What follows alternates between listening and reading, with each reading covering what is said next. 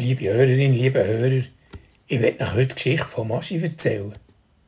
Aber einmal hat mir die Gemeinschwester von Maschi erzählt, wie schwierig es sei, den alten Mann zu pflegen. Er lässt sich nichts machen.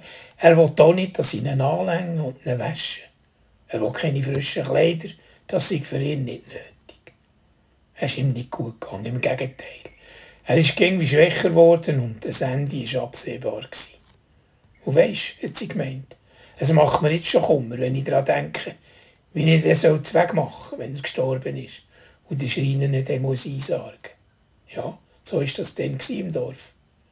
Aber du könntest doch mit mir kommen und mit den Angehörigen berichten. Vielleicht hat sie das Spass sauber gemeint. Ich habe die Frage ernst genommen und zu ihr gesagt, ja, kannst du mir da anrufen, wenn es so weit ist. Es ist nicht lang gegangen, nach ein paar Tagen an einem Sonntag war es, kurz nach dem Mittag, wo es geläutet hat an der Tür vom Pfarrhaus. Die Gemeinschwester ist draussen gestanden. Der Aschi ist gestorben, hat sie gesagt. Ist es der Gang noch ernst, dass du mitkommen willst? Du kannst ihr gerade mit den Angehörigen berichten, wegen der Beerdigung. Also, dann komme ich, hat es ja versprochen. Und so sind wir zusammen hingelaufen, in kurzen Eingraben. Der Aschi hat dort zusammen mit seinem geistig behinderten Bruder ausgangs vom Dorf in einer alten Hütte gewohnt. Von weitem hat man zwar den Eindruck gehabt, es sei eher ein Stall. Wo wir angeklopft hatten, hat uns der Fritz, der Bruder vom Verstorbenen, die Tür aufgetan. Wenn man in die Stube rein will, hat man durch einen feisterlosen Raum durch müssen. Und die zwei Brüder als Küche gebraucht haben, der Rauch, der ihm entgegengekommen hat nichts Gutes verheissen. Und die verschimmelten Hörnchen vom Tisch auch nicht. Auch der alte Brotmürk nebendran hat man nicht einmal mehr Ross geführt. Als wir in die Stube nicht kamen, hat man von der abgestandenen Luft fast den Schnuff verschlagen. Zumindest in der Stube ist der Tote gehockt, schräg auf einem abgeschabten Lernstuhl. Eine dicke Schnuddernase ist ihm aus der Nase getropft. Auf dem Kopf hat er eine alte, abgeschabete Kappe getragen. Die blotten Füße sind abgetragene, braune Pantoffeln angegangen. Die schmuddeligen Kleider sind mir im ersten Moment noch gar nicht aufgefallen. Ein alter Sekretär ist an der Wand gestanden, sonst hat der dunkle Raum kahl und feister gewirkt. Die Fensterschrauben waren braun von Dreck, wie ein Vorhang hat ausgesehen. Man hat nicht rausgesehen, an der Wand ist ein vergilbtes Bild gehangen, in einem schwarzen Rahmen, mit einem Lorbeerzweig ringsherum. Der General Gison. Ein unangenehmer, süßlicher Geruch ist mir entgegengekommen. Einen Moment lang habe ich mich schon gefragt, was mache ich da? Und erst noch einen Sonntagnachmittag. Aber eben, ich habe es versprochen, ich will mitkommen, wenn es so weit sei. Das war im ersten oder zweiten Jahr im Pfarramt. Ja, es war schon ein bisschen geschmort. Bis dahin habe ich nicht Menge tote Menschen gesehen. Und der alte Mann hat mich furchtbar gedauert. Aber du hast die Schwester mit dem Zweckmachen angefangen.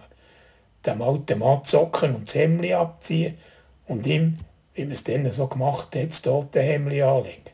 Aber sie ist nicht weit gekommen. Als sie die Zocken abziehen hat sie dabei nur den Kopf geschüttelt. Nein, nein, nein, das geht nicht. Wir hören auf, hat sie gesagt. Die Socken waren mit der Haut wie verwoben. Da hat es schon lange keine Körperpflege mehr gegeben. Der Aschi hat sich gegen dagegen gewehrt, wenn sie nicht pflegen und frische Wäsche anlegen. Mit gutem Zureden hat sie mir manchmal noch gerade das Gesicht und die Hände waschen Mehr als das ist nicht gegangen. Ich war froh, dass sie darauf verzichtet hat, dem Mann Kleider abzuziehen. Ich gebe jetzt gerade dem Schreiner Bescheid. Der kann nicht eins legen, so wie er ist. Ja, es sind noch zwei Nachbarn vorbeigekommen, angeblich wegen der Beerdigung oder vielleicht mehr als Gewunder. Verwandte von Maschi hat es keine gegeben, außer dem behinderten Bruder. Die Gemeinschwester hat mich dann noch gefragt, ob sie dem Gemeinderat Bescheid geben soll.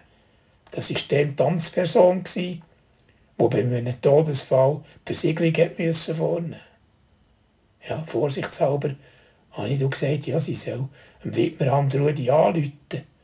Aber eigentlich bin ich überzeugt, dass es keine Werkgegenstände gäbe, die man aufnehmen müsste. Aber vielleicht sei es gescheiter, wenn sie ihm die anrufen, dass er vorbeikommen könnte.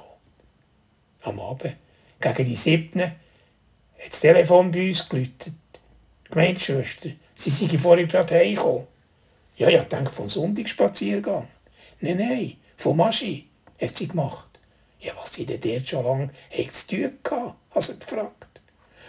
Ja, wir haben bis jetzt Geld gefunden und gezählt und versucht, uns einen Überblick zu verschaffen. Was? Geld zählt besitzen? Ja, es sind fast 150.000 Franken vorgekommen. Zum Teil in gelben Kuvert und vieles verstaute Schubladen und der Rest sonst in der Wohnung irgendwo. Später habe ich erfahren, dass der Raschi auf der Sage geschafft hat. Seine Arbeit war es, Harasti zusammenzunageln. Zu welchem Stundenlohn dass er gewerkt hat, habe ich nicht erfahren. Aber gross war der Alltag sicher nicht. Ja, mir stellt sich einmal vor, wie dieser Mann muss gelebt haben für in all diesen Jahren so viel Geld können auf die Seite zu tun. Das Einzige, was er sich gönnt hat, war am Sonntagnachmittag bei schönem Wetter einen Ausflug zu machen. Mit dem Velo auf die Lug, für dort eine Flasche Bier zu trinken. Wenn er Zeit hatte, hat er einem alten Bauer nebendran geholfen, den Stall zu misten.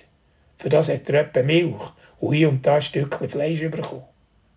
Und noch etwas hat man mir erzählt vom Ast. Er war ein ganz zufriedener Mensch und hat nie geklappt.